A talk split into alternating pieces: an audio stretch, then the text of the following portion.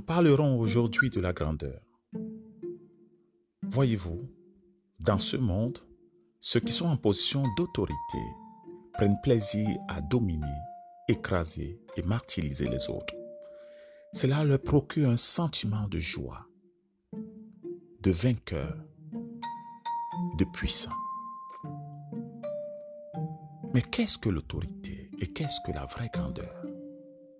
Un jour, les disciples de Jésus-Christ ont évoqué ce problème. Et Jésus prenant donc la parole leur a dit, Que le plus grand d'entre vous soit le serviteur de tous, car celui qui voudra s'élever sera abaissé, mais celui qui s'abaissera lui-même sera élevé. Par là, Jésus-Christ nous communiquait une grande leçon de vie.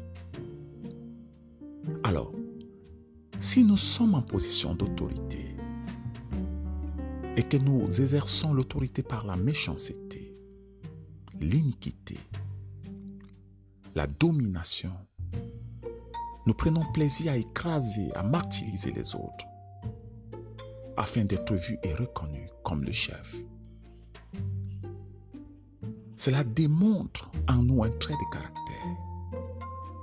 Cela montre que nous sommes fondamentalement un être méchant.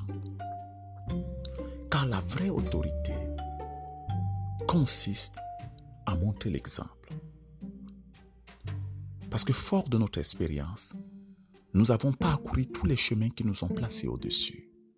Alors, nous sommes donc capables de prendre soin de celui qui est au plus bas niveau et l'amener graduellement dans une patience à parvenir au niveau supérieur. Être un, un leader, c'est savoir se regarder soi-même comme le serviteur des autres.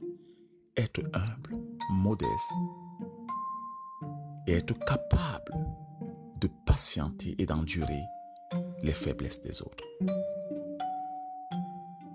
J'espère qu'aujourd'hui, cette leçon nous dispose à être des bons leaders et exercer la bonne autorité